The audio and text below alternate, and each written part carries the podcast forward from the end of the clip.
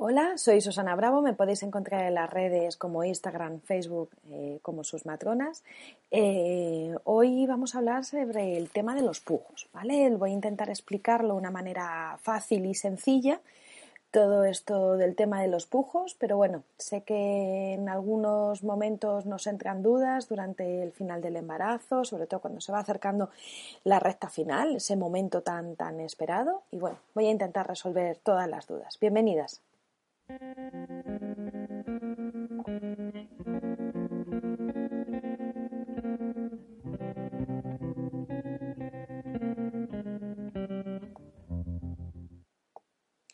Bueno, lo primero de todo eh, hay que mm, dividir lo que son los pujos, eh, lo que es la fase de, las fases del parto, ¿vale? Tenemos una primera fase del parto que es la fase prodrómica que se puede dar en, en, algunas mujeres, en la mitad de las mujeres más o menos. Hay gente que empieza directamente al estar más o menos de parto y hay algunas que, pues bueno, están ahí un par de días, tres, cuatro, cinco, una semana, dos semanas, con contracciones que no son, no terminan de ser regulares y que pueden ser bastante latosas, ¿vale? Hay un post escrito de qué hacer en este periodo y todo esto y también hay un hay, un podcast también escrito sobre esto, o sea que si tenéis dudas o algo, os invito a que lo, a que lo volváis a leer.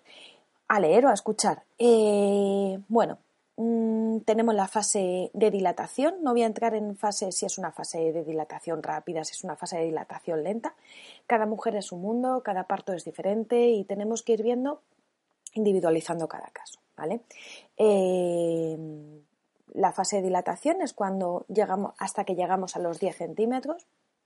No digo más o menos, porque también podemos empezar a empujar con 8 centímetros, por ejemplo, o con 7 centímetros, o con 9. También va a depender de dónde está la cabecita del bebé, eh, las necesidades del parto, escuchar a nosotras, ¿vale? Escuchar a, a, la mujer que está pariendo, hay que, hay que individualizarlo, ¿vale? Entonces tenemos la fase prodrómica que no se todas, la fase de dilatación que es hasta los 10 centímetros y a partir de los 10 centímetros, bueno, a partir de los 10 centímetros, cuando ya hemos dilatado del todo la dilatación completa, que es estar con 10 centímetros, significa que eh, empieza el periodo expulsivo. ¿Vale? Nosotras llamamos al periodo expulsivo, pero vosotras no le llamáis al periodo hasta que no estamos empujando, ¿vale?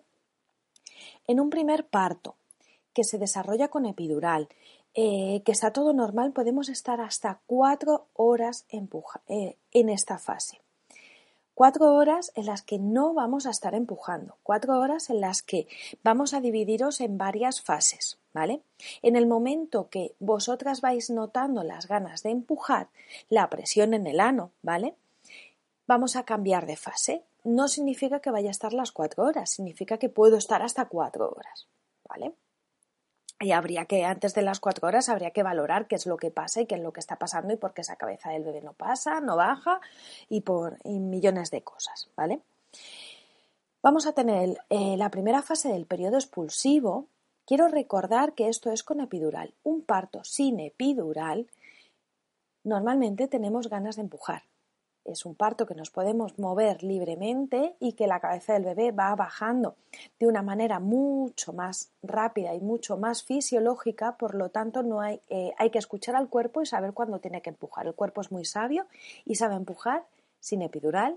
El problema está que hay epidurales que nos dejan, como se va acumulando ese, eh, esa analgesia, se, eh, nos quita las ganas de empujar. Primera fase del periodo expulsivo un descenso pasivo, es decir, no os vamos a meter presión, vamos a dejar que la cabecita del bebé se vaya amoldando poco a poco al canal del parto. Con las contracciones la cabecita va bajando y se va situando, va haciendo sus giros, va acoplándose a nuestra pelvis y va haciendo un descenso pasivo. El bebé va bajando solito Aquí en esta fase no tenemos ganas de empujar normalmente. Si tenemos ganas de empujar, debemos de llamar a quien nos está controlando todo el parto, a la matrona o al matrón, y decirle que tenemos sensaciones de empujar, presión en el ano. ¿Vale? Si no notamos presión en el ano, nos van a dejar una hora y media, dos horas seguramente. Nos van a ir cambiando de posición para que el bebé vaya buscando ese hueco. Luego vamos a tener una segunda fase en el periodo expulsivo, que es un descenso activo-pasivo, como yo le llamo, ¿vale? Es decir, te voy a tener empujando a medida que vayas teniendo sensaciones de una manera fisiológica, es decir, muy importante escuchar a tu cuerpo de cómo, qué es lo que te pide empujar y cómo ir aliviando esas sensaciones. A medida que voy teniendo esas sensaciones, las voy aliviando. ¿Cómo las alivio? Pues seguramente expulsando esas sensaciones, ¿vale? Empujando hacia afuera, ¿vale?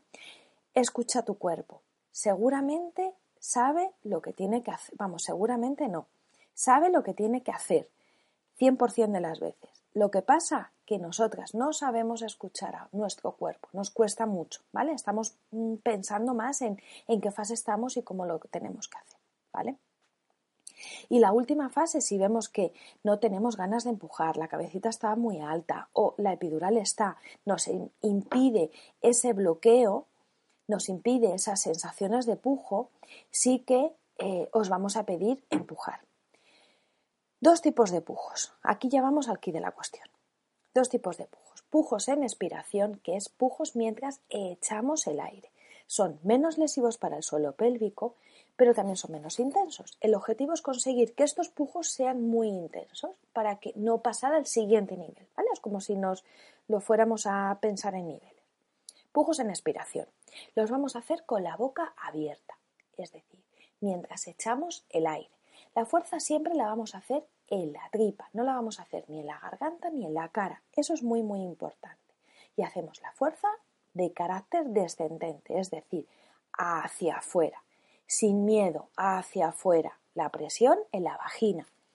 ¿Qué es lo que pasa? Que no tenemos las sensaciones muy, muy fuertes ahí, sobre todo con la epidural, y nos va a costar. Pero la presión en el ano sí que la podemos imaginar mientras eh, durante todo el embarazo.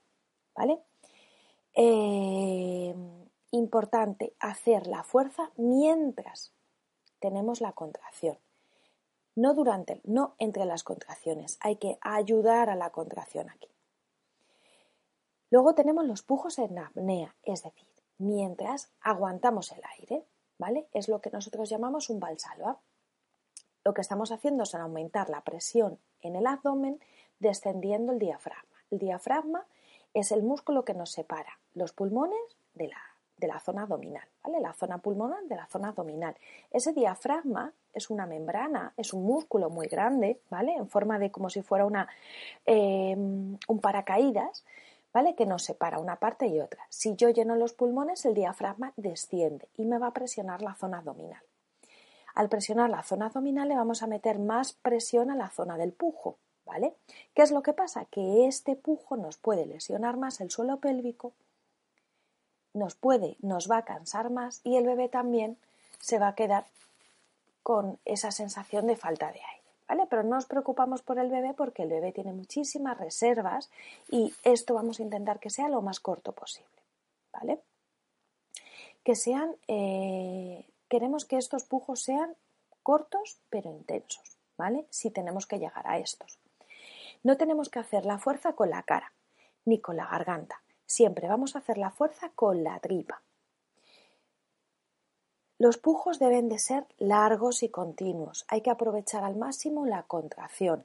¿Vale? Si yo le estoy metiendo pujos cortitos y, poco y muy intensos, nos podemos lesionar el suelo pélvico, le estamos metiendo mucha presión en poco tiempo, yo lo prefiero que sean más largos y mantenidos, ¿vale? La cuestión es hacerlos mantenidos. ¿Cómo vamos a practicarlos? ¿Cuándo vamos a practicarlos? Pues lo vamos a, practicar de una manera muy, muy, muy, muy sencilla, que es mientras defecamos. Mientras defecamos, lo normal es que hagamos una maniobra de Vansalva, es decir, aguantamos la respiración y metemos fuerza en la zona abdominal. Pero vamos a intentar cambiar ya el chip. Vamos a hacerlo mientras expulsamos el aire, ¿vale? Vamos a acostumbrarnos a hacerlo durante todo, eh, todo el embarazo, incluso durante toda nuestra vida, a eh, defecar mientras echamos el aire, nos vamos a lesionar menos nuestro suelo pélvico, es decir, vamos a tener menos riesgo de varices vulvares, menos edemas, esa sensación de peso y de, y de mm, presión en esa zona porque se nos hinchan los genitales, menos hemorroides, ¿vale? Entonces, todo esto nos va a ayudar a llevar una vida eh, de suelo pélvico, como, podemos decir, mucho más eh, amena y mucho más, más fácil, ¿vale? Entonces, bueno, os animo a todas a, a probarlo, a llevarlo a cabo y nada, a practicarlo, que lo podemos practicar sin ningún miedo durante todo el embarazo, ¿vale? Y nada, si os ha gustado, me lo podéis, me lo podéis comentar o suscribiros al, a los canales de Ivos y de, Spreaker. No, no me sale muy muy bien, pero bueno, nada. Eh, me alegra que lo sigáis escuchando. Un besito y nos vemos en el siguiente.